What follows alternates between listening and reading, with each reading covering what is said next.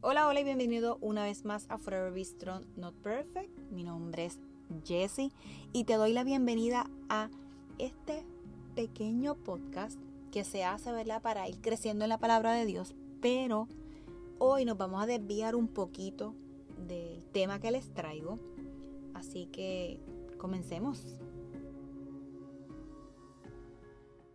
Ni una más ni una menos. De eso se trata el episodio de hoy pero quiero llevarlos a un episodio llamado Recarguemos en el, en el mismo podcast, donde encontrarán, donde hablé un poquito de un suceso en Atlanta, Georgia, con unos rescates de unos niños hasta los adolescentes.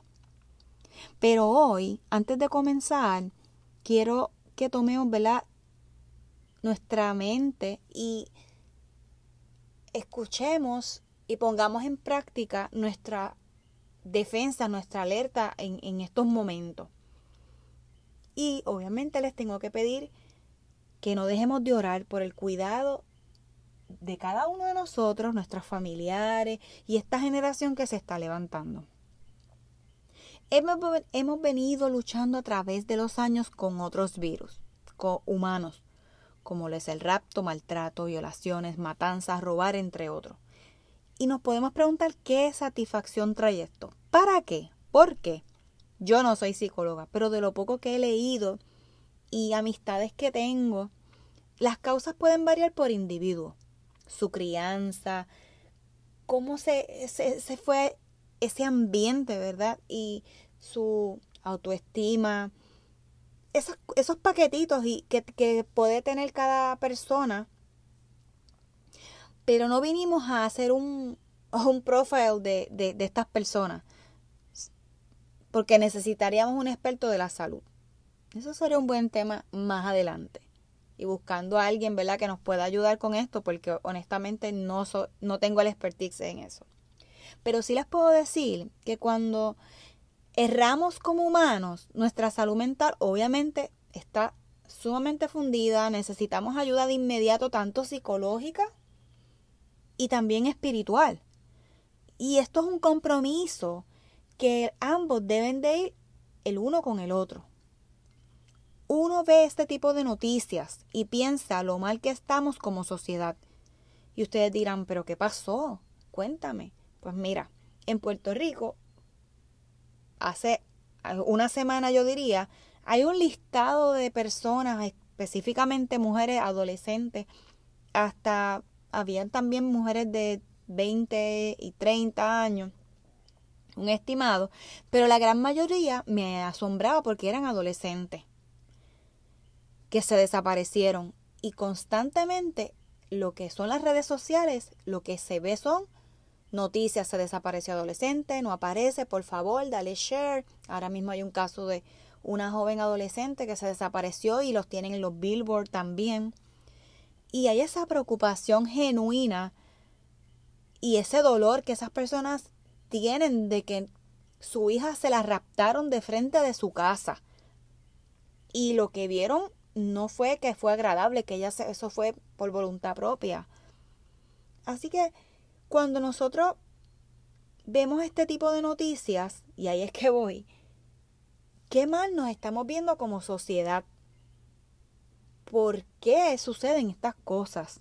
Si nos ponemos a rebuscar un poquito en la Biblia los conceptos de ayuda para poder salir del hueco donde nos encontramos, tenemos que estar arrepentidos de todo corazón y contar con una fuerza que querramos salir hacia adelante. Como les dije, tiene que haber un, trabajo en equipo, un deseo de cambiar si fuéramos ¿verdad? las personas que estamos haciendo ese daño. Porque hay un perdón, hay un arrepentimiento y conlleva unas etapas. Que otra de las cosas que nosotros podemos pensar que era lo que pasaba con lo que les comenté en el, en el episodio de Recarguemos, es la trata humana. Y buscando en la rama judicial en Puerto Rico, el cual comparto como método informativo para nuestro conocimiento a algo que está pasando y no debemos de ignorar. Es muy poco lo que se habla de eso. No hay tanta información sobre lo que está pasando con la cantidad de jóvenes desaparecidos en este año.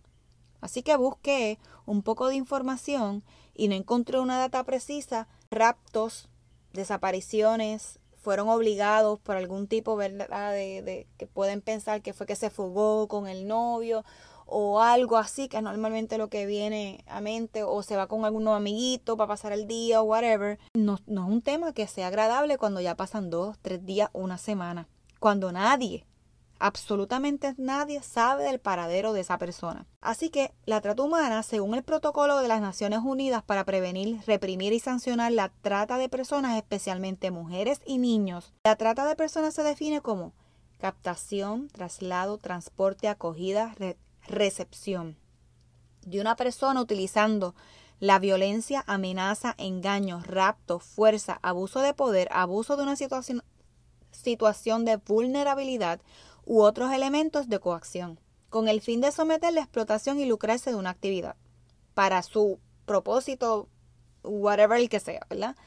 ¿A qué se refiere esta explotación de una persona? Significa que la persona que explota a otro ser humano utiliza de forma injusta e indebida y para su beneficio el trabajo o las cualidades del ser humano a quien explota. Cuando se habla de la explotación se refiere a la explotación de la prostitución ajena, obligar a la persona a prostituirse. Otra forma de explotación sexual como lo sería obligar a tener relaciones sexuales como requisito para proveer alimento de lo que se está consumiendo. O sea, que se gane la comida los trabajos o servicios forzados, la esclavitud o la práctica que promueven la esclavitud a servidumbre o servidumbre, la extracción de órganos. ¿Quién puede ser víctima de trata humana? Toda persona de, de cualquier edad y sexo, sea adulta, menor, puede ser víctima. ¿Qué personas pueden hacer para identificar una situación de trato humana. Las personas más comunes para identificar una situación lo son. ¿Tiene la persona la libertad para dejar su residencia? ¿Tiene la persona libertad para dejar su lugar de trabajo? ¿Puede la persona desplazarse libremente? ¿Tiene la libertad de movimiento? ¿Ha sido la persona abusada física, sexual o psicológicamente? ¿Tiene la persona un pasaporte, un documento de identidad válido y está en posesión del mismo? que las condiciones de empleo y salario son abusivas, que son diferentes al acordado inicialmente. ¿Teme la persona que algo malo vaya a sucederle o algún miembro de su familia si se va? Hay poca comunicación con los vecinos. Hay presencia de menores de edad acompañados de adultos en lugares no aptos para menores. Si las contestaciones a estas, a estas varias preguntas es que sí, podrían estar enfrentando víctimas de trata humana. La trata humana en Puerto Rico. Según el artículo 160 del Código Penal de Puerto Rico, tipifica la trata humana como un delito con pena de cárcel por un término fijo de 12 años, cuando la persona que comete el acto sea el padre o la madre de la persona encargada o tutor legal de la víctima al menor de edad, será sancionado con una pena de cárcel por un término fijo de 20 años. ¿Qué puedo hacer o qué podemos hacer si somos sospechosos o vemos a ¿verdad? alguna persona en relación a la trata humana. Simple, llamamos al 911 donde quiera que nos encontremos, accesible a, básicamente el mundo entero. Y es bien importante que, que nosotros nos orientemos, estudiemos, nos cuidemos. Y algunos tips que deberíamos comenzar a hacer es dejar de dar tanta información en las redes sociales. Y esto a lo mejor algunos dirán, pero espérate, espérate. Cada uno de nosotros es responsable de lo que ponemos, de lo que no ponemos. No vengas tú a criticarme. Esto no es una crítica. Estamos viviendo un tiempo, unos tiempos difíciles y si queremos ver, eh, cuidarnos, cuidar nuestra familia, cuidar nuestros amigos, deberemos de ser un poquito precavidos. Y estas noticias no son, no son un chiste, estas noticias no son para para darlo por sentado. En las redes sociales, las fotos, los locations, las ubicaciones, el ID en nuestro vehículo, que, ¿verdad? Con los famosos stickers que podamos tener, como lo es estos stickers que tenemos las caritas de los nenes como como familia, mamá, papá, los tres niños, el perrito, el pajarito, el pescadito, o el niño le gusta jugar al baloncesto o pelota, o la niña le gusta la danza, pero entonces eh, le tenemos que poner el nombre. Cuando obviamente pues le damos a las personas que están tratando de hacernos daño también, mira, y estos tienen un perrito, espérate, que esta casa hay que tener un poquito de cuidado y le ponemos el nombre en el sticker también. Eh, cuando decimos dónde viven, en las urbanizaciones cerradas ya hay muchas urbanizaciones que ya no utilizan ese tipo de sticker. Ya básicamente lo que viene es un label con una numeración que no te dice de qué urbanización es la residencia en muchos lugares, pero todavía hay lugares que te identifican la, la residencia, de dónde eres eh, papás y mamás orgullosos de este estudiante que está en esta escuela porque cayó, que ya es honor, como pasó ahora en, en mayo. Eh, mi chico se graduó, nos dieron un detalle hermoso por parte del colegio, diciéndole aquí está, vive un estudiante de tal colegio, bla, bla, bla, o escuela, para ponerlo frente de las casas. Yo les tengo que ser bien honesta y esto, otro tema que podemos hacer más adelante, pero yo no soy pro poner fotos de mis hijos en las redes.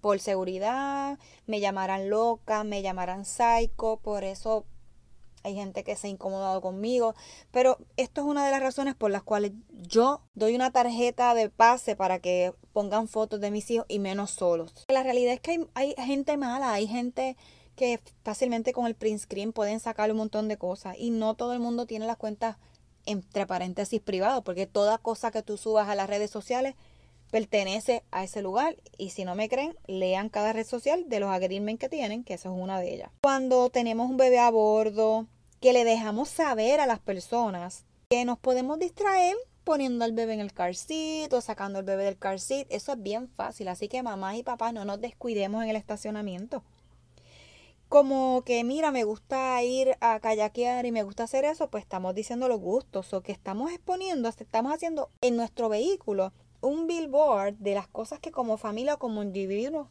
tenemos. Por seguridad, trata de no publicar tanta información y no le demos tanto eh, tanta comida al que está ¿verdad? buscando para hacernos daño a nosotros mismos.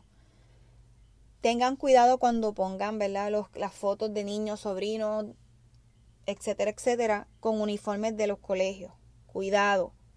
Con la casa del fondo. Cuando tengan poquita ropa los niños, traten de guardar todo eso. Hay mucha gente enferma. Hay mucha gente enferma y lo tengo que seguir repitiendo porque todavía en estos tiempos, con tanta información que tenemos en nuestras manos, pecamos de eso. Y nuestro enemigo, nuestro peor enemigo es nuestro celular, que en muchas ocasiones salimos con él en las manos y nos montamos en el carro o no buscamos la llave, nos descuidamos y parecemos zombies por todo el estacionamiento con el celular, mirando el celular y no estamos mirando nuestro entorno, podemos zafarnos de un mal momento si estamos un poquito más alerta. No podemos seguir descuidando nuestra seguridad, que no deberíamos de vivir con miedo, no, que no deberíamos vivir pensando en dónde van a caer esas fotos, quién las va a ver, no, no, porque te vinimos a este mundo a hacer y cuidar cada día más de, de nosotros, de nuestro prójimo, y no lo estamos haciendo tampoco. Nadie, pero nadie tiene el derecho a que abusen de otros. Que hay gente que no tiene principios. Ni una más ni una menos. Por ti y por mí, por los tuyos y por todos, cuídate que el Señor te bendiga y orar para que estas personas aparezcan con vida ya. En Salmos 86, 11 nos dice, enséñame tus caminos, oh Señor, para que viva de acuerdo con tu verdad. Concédeme pureza de corazón para que te honre.